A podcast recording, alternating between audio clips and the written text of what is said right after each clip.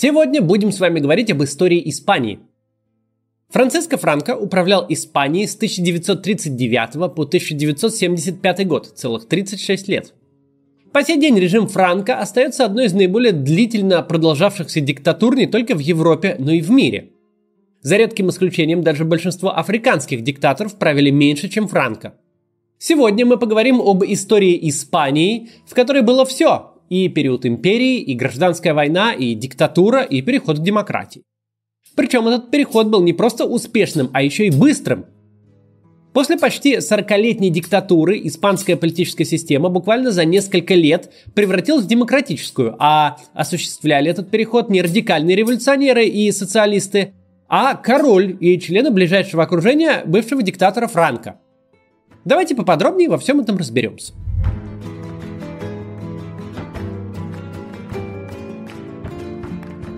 Для того, чтобы понять режим Франка, сначала надо поговорить об Испанской империи и ее наследии.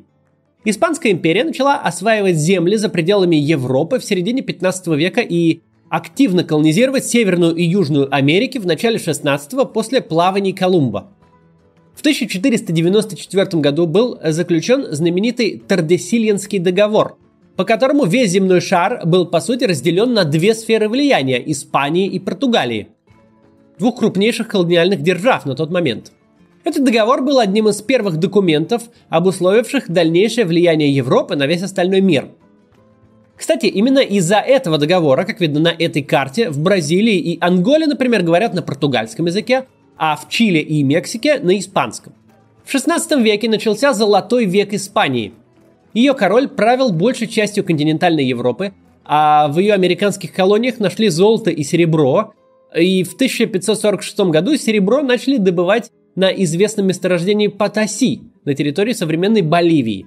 В те времена эти земли тоже принадлежали испанцам. Именно после этого в Испанию хлынуло баснословное богатство. Фрэнсис Дрейк, известный британский пират, по сути, занимался санкционированным э, британской короной грабежом испанских галеонов. Известно, что захватив всего лишь один испанский корабль, Дрейк приносил британскому двору больше денег, чем все налоги, собираемые на территории Великобритании за целый год. Однако именно это несметное богатство стало причиной последующего краха Испании и утраты влияния испанской короны в Европе.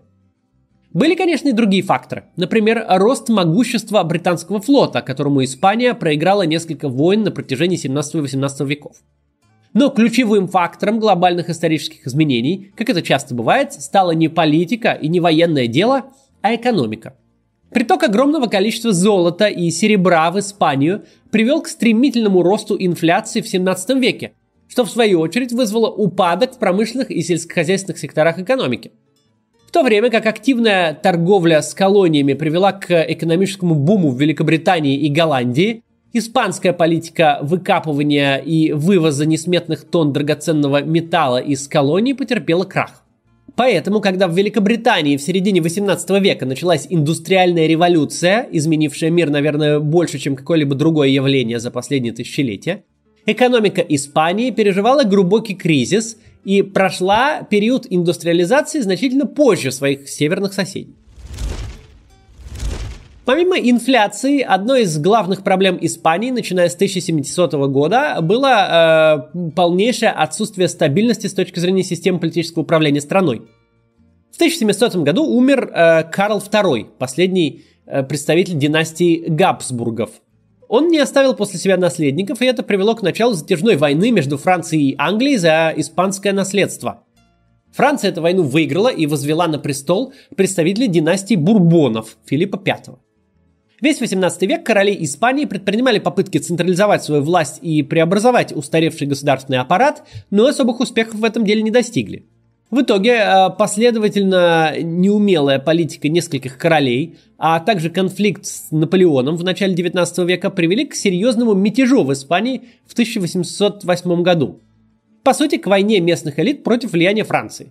До поражения Наполеона в России французское влияние в Испании оставалось значительным, однако После реставрации монархии во Франции в Испании снова начался период нестабильности и междуусобных войн за э, власть среди местных кланов. Один слабый монарх сменял другого, и оставшаяся часть 19 века прошла в Испании в почти постоянной борьбе за власть между различными силами – монархистами, либералами и военными.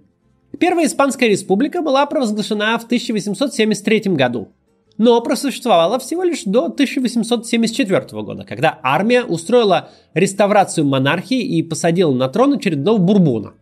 Но уже в 1923 году андалузский аристократ генерал Мигель Приму де Ривера организовал военный переворот и впервые установил в стране военную диктатуру. При этом формально Испания оставалась монархией.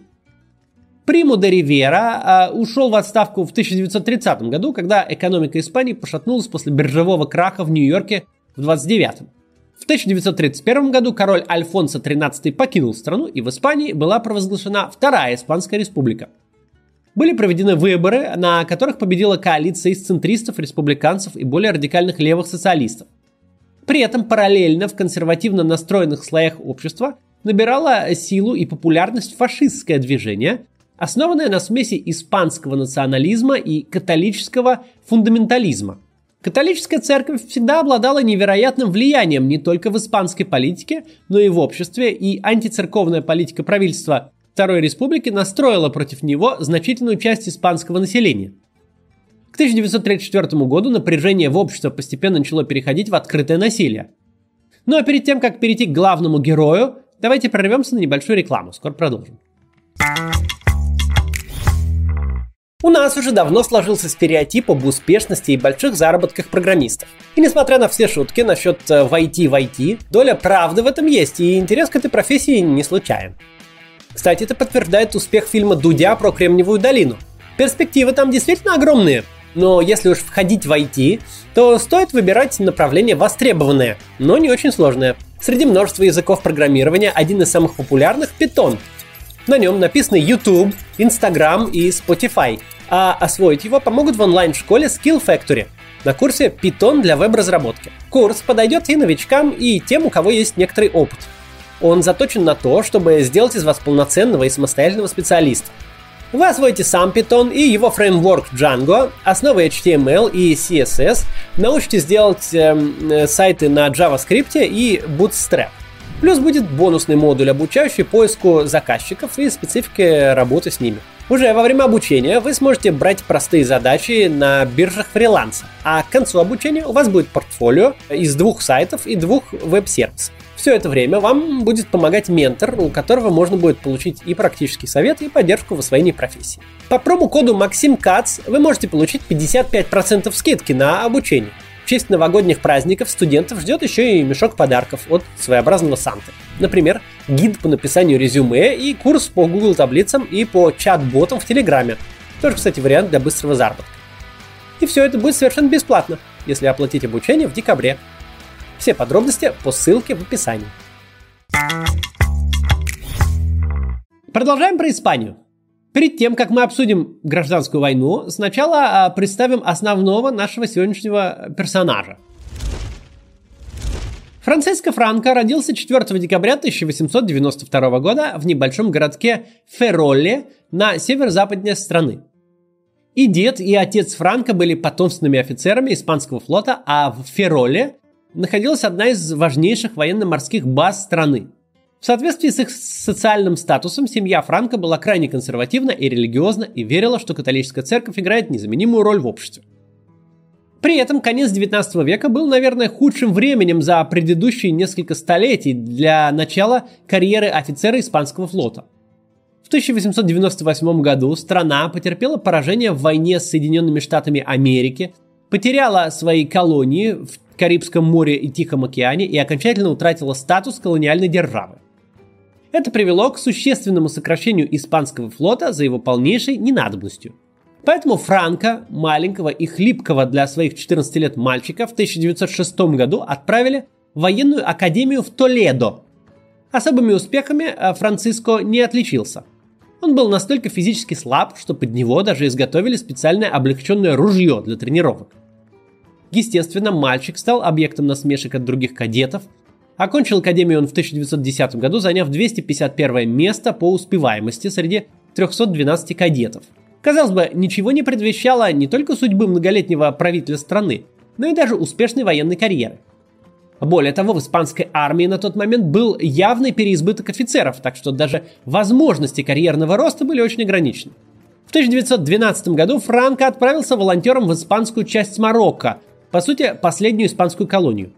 В то время Испания вела кровавую колониальную войну против восставших местных горных племен.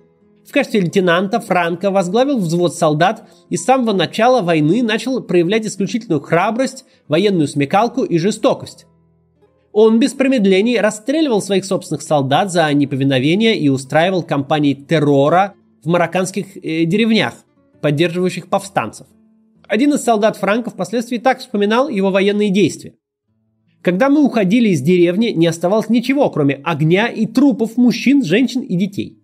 Уже к 1917 году Франка повысили до звания майора и вызвали обратно в Испанию, чтобы подавить забастовку шахтеров на севере страны. В следующем году он вернулся в Марокко, где получил ранение в живот. Ранение могло стать смертельным, однако Франко выжил и полностью оправился. В 1923 году он возглавил испанские силы в Марокко в качестве генерала и вернулся в Испанию. 33-летний Франко, когда-то закончивший военную академию чуть ли не хуже всех остальных, стал самым молодым генералом в истории Европы со времен Наполеона. За первые десятилетия 20 века в испанском обществе произошли существенные изменения. Росло социалистическое движение, настроенное против монархии, церкви и крупных землевладельцев. Однако значительная часть э, жителей Испании оставалась крайне консервативными. Умелая Экономическая политика Приму Риверы и Великая депрессия привели к глубокому экономическому кризису в Испании в начале 30-х годов. Отречение короля от престола и приход к власти республиканского правительства в 1931 году Франко расценил как катастрофу для страны и общества. Он не верил ни в демократию, ни в многопартийную систему. Мы не зря так долго обсуждали историю некогда великой и могущественной Испанской империи и постигшей ее впоследствии злоключения – Франко, несомненно, ощущал свою принадлежность к той великой империи и верил в консерватизм и национализм как единственные пути к восстановлению былого величия. Однако уже к 1933 году республиканское правительство сменилось на более консервативное, а Франко был назначен главнокомандующим испанской армией. С 1934 года по стране начались повсеместные забастовки, которые Франко, уже имевший опыт борьбы с народными протестами, успешно и жестоко подавлял – Именно жестокость Франка привела к тому, что разрозненные левые э, сумели договориться и объединиться в единую политическую силу. Они создали партию Народный фронт, которая в 1936 году и победила на выборах. Чтобы ограничить влияние популярного Франка, его отослали командовать гарнизоном на Канарские острова. Тем временем забастовки рабочих переросли в погромы и поджоги католических храмов. В июле 1936 года в стране началась полномасштабная гражданская война – в то же время Франко прибыл в Марокко, заполучил поддержку 30 тысяч испанских военнослужащих, находящихся в Африке на тот момент, а также договорился с Гитлером и Муссолини, что те помогут переправить этих военных через Средиземное море на территорию Испании. Своими силами это сделать было невозможно, потому что флот был лоялен республике, в отличие от большей части армии. Однако надежды Франка и его союзников на быстрый и относительно бескровный военный переворот не оправдались предстояла длинная и жестокая гражданская война. За три года войны погибли почти 450 тысяч человек. При этом массовыми стали не только смерти военных, но и убийства гражданского населения, бомбежки целых городов. Насилие применялось обеими сторонами конфликта, а одна из таких бомбежек, во время которой был разрушен небольшой город Герника, послужила сюжетом для одной из самых известных картин Пабло Пикассо Картина была написана по заказу республиканского правительства в мае 1937 года. На ней изображена бомбардировка Герники франкистами. В ходе войны, начавшейся как э, противостояние республиканского правительства и военной хунты из нескольких генералов, Франко постепенно превратился в единоличного лидера правых сил. Он позиционировал себя как защитника традиционных испанских институтов, подвергшихся нападкам со стороны социалистов и коммунистов. Во время войны Франко присвоил себе звание Каудильо, что в переводе означает «вождь». По сути, то же самое, что фюрер в Германии или дуче в Италии.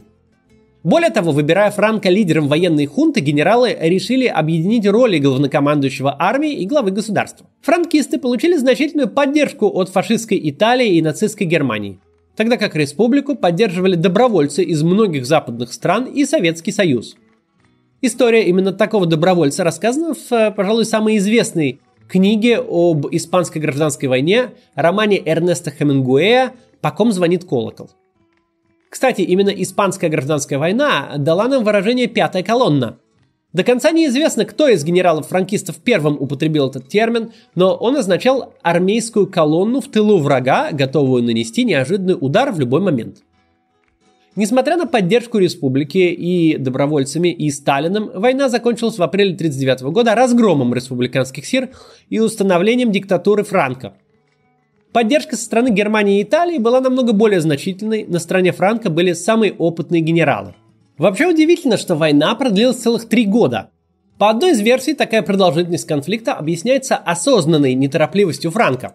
Считается, что после захвата территории националистами Франка уделял значительное время консолидации политического режима и зачистке остатков республики перед тем, как двигаться дальше. Франко продолжил политику очистки страны от любых форм политического вольнодумия и после окончания войны. Военные трибуналы устраивали расстрелы осужденных еще долгое время после окончания гражданской войны.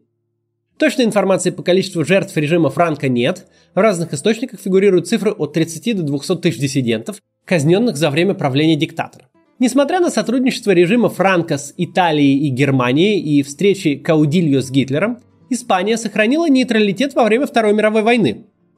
С одной стороны, экономика Испании лежала в руинах после гражданской войны, и население страны не было готово к еще одному затяжному и кровавому конфликту. С другой стороны, Франко пытался торговаться с Гитлером. Как на встречах самих диктаторов в Берлине и во Франции в 1940 году, так и на встречах их министров внутренних дел, режим Франко предлагал свое участие в войне на стороне Гитлера и Муссолини в обмен на последующее присоединение к Испании значительной части Северной Африки от Марокко до Туниса. В очередной раз мы видим проявление имперских амбиций Франка, его желание восстановить Испанскую империю или хотя бы часть ее былого величия. Однако для Гитлера, который занимался примерно тем же самым в Германии и сам имел большие планы на африканский континент, эти условия были, конечно же, неприемлемы, и в итоге в войне Испания не участвовала, что позволило стране избежать большого количества жертв и сильно укрепила популярность Франка среди жителей. После Второй мировой войны Франко, который э, построил всю свою карьеру на прославлении консерватизма и испанского национализма, столкнулся с неожиданным запросом. Население желало восстановить в стране монархию. В 1947 году даже был проведен национальный референдум на эту тему, по итогам которого большая часть проголосовавших высказалась в пользу назначения нового короля. Однако Франко, формально принимая это решение, объявил себя пожизненным регентом и наделил себя правом назначить короля перед э, собственной смертью. Так Испания стала монархией в 1947 году, однако престол оставался незанятым больше 20 лет, до 1969 года. Об этом чуть позже. Несмотря на официальный статус диктатора, Франко, во многом благодаря своему открытому антикоммунизму, удалось наладить э, стабильные отношения с США и Великобританией. В 1950 году Испания была принята в Организацию Объединенных Наций и стала полноценным э, членом мирового сообщества. Период с 59 по 74 год в испанской экономике получил название «Испанского экономического чуда». По сути, за это время недоразвитая аграрная страна прошла период активной индустриализации, интегрировалась в мировую торговлю и стала одной из крупнейших экономик мира – Сегодня Испания занимает 13 место в мире по размеру суммарного ВВП. В период экономического чуда экономика Испании росла рекордными темпами, на тот момент уступая только темпам роста Японии. При этом испанское экономическое чудо случилось при режиме Франка, а не после его смерти. В отличие от многих других авторитарных систем, которые впадают в период упадка и застоя, пока стареет авторитарный лидер, под конец своего правления Франка удалось дать реальный толчок к развитию экономики своей страны. В 1959 году, после десятилетий экономической стагнации и отсутствия стабильного экономического роста, Франко назначил на ключевые позиции в правительстве экономистов-технократов. В тесном сотрудничестве с представителями международных организаций, Международного валютного фонда, например, правительство разработало комплексный план по восстановлению экономики Испании и привело его в действие – Ключевыми элементами программы экономических реформ стало увеличение государственных трат на крупные инфраструктурные объекты и стимулирование развития крупных государственных предприятий в приоритетных промышленных отраслях. По сути, испанское правительство действовало в логике, ассоциируемой с известным британским экономистом Джоном Кейнсом. Первой половине 20 века Кейнс произвел революцию в экономике, противопоставив традиционной вере в эффективность свободного рынка идею того, что значительные государственные затраты могут стимулировать экономический рост, в том числе в частном секторе. Впоследствии так называемое кинсианство стало популярным инструментом в государственной экономической политике. В этой логике правительство Испании э, значительно увеличило инвестиции в крупные автомобильные, текстильные и химические предприятия. Именно в этот период такие компании, как SEAT, стали крупными международными игроками. Кстати, именно рост автомобильной промышленности стал ключевым фактором роста всей экономики. В период с 57 по 73 год в стране было произведено почти 800 тысяч автомобилей. Для преимущественно аграрной в недавнем прошлом страны это огромные цифры – Параллельно с экономическим ростом в 1963 году Франко начал политические реформы, которые значительно снизили уровень авторитарности его режима. В основном это делалось для поддержания хороших отношений с западными партнерами. Военные трибуналы заменили гражданской судебной системой, разрешили политические партии и профсоюзы, в стране была признана свобода вероисповедания. При этом демократии в Испании, конечно, все еще и не пахло, но эволюция режима Франка была налицо – Именно поэтому Франка иногда называют либеральным диктатором или консервативным реформатором. Я уже говорил, что при Франко Испания формально являлась монархией. При этом престол оставался вакантным. В 69 году, за 6 лет до своей смерти, Франко выбрал себе преемника. Его выбор пал на внука последнего короля Испании, принца Хуана Карлоса. После смерти Франка в 1975 году именно Хуан Карлос инициировал переход к конституционной монархии, то есть фактически к демократической политической системе, в которой король занимает скорее церемониальную должность. Такая система работает в Великобритании, например, где наличие монарха никак не мешает реальной сменяемости политической власти в стране, а ведь сама Елизавета II находится на престоле аж с 1952 года. Со смертью Франка в Испании начался постепенный переход к демократии – при этом уже в последние годы правления Франка, отчасти в связи с экономическим бумом, отчасти благодаря тесным связям с другими западными странами, началась постепенная либерализация испанских элит. В 1975 году Испания оказалась перед выбором. С одной стороны, она могла остаться монархией, по сути авторитарной страной, но с внедрением некоторых демократических элементов. Сторонником такой частичной либерализации был последний премьер-министр при Франко Карлос Ариас Наварро – с другой стороны, э, значит, страна могла пойти по пути демократизации и более обширных политических реформ. Главным сторонником перехода к демократии был Адольфо Суарес, который возглавлял Movimento Nacional, единственную политическую партию в однопартийном режиме Франка. Интересно, что оба этих человека явно не были маргинальными оппозиционерами, а напротив принадлежали к политической элите и были близки к Франко. После прихода к власти в 1975 году новый король Хуан Карлос сначала действовал осторожно он запустил постепенный переход к демократии в стране по программе, предложенной Мануэлем Фрагой, бывшим министром в правительстве Франка.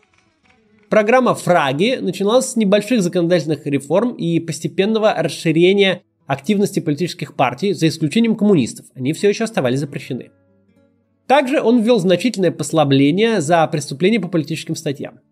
Это было необходимо, чтобы переосмыслить и преодолеть конфликт в обществе, которое все еще э, переживало последствия гражданской войны и диктатуры. Я об этом подробно рассказывал в ролике о неудобном прошлом бывших диктатур. Посмотрите, если еще не видели, э, в конце сделаем ссылку. В 1976 году король подписал указ о назначении премьер-министром сторонника перехода к демократии Адольфа Суареса.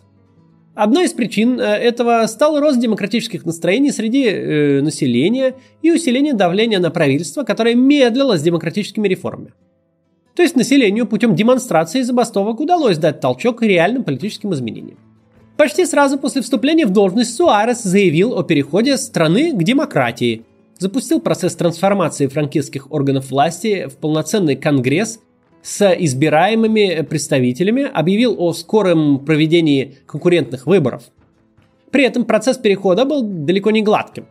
Консервативные элементы в э, правительстве сопротивлялись переменам, а в некоторых регионах страны росли сепаратистские настроения.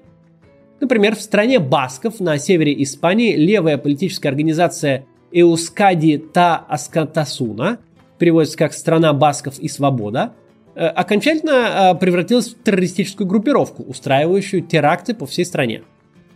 Однако смесь давления со стороны населения и поддержка демократизации королем предотвратили попытки консерваторов удержать власть э, насильственными методами. В 1977 году в Испании были проведены первые по-настоящему конкурентные выборы с 30-х годов. В 1978 году испанцы приняли конституцию, которая по сути закрепила переход страны к парламентской монархии.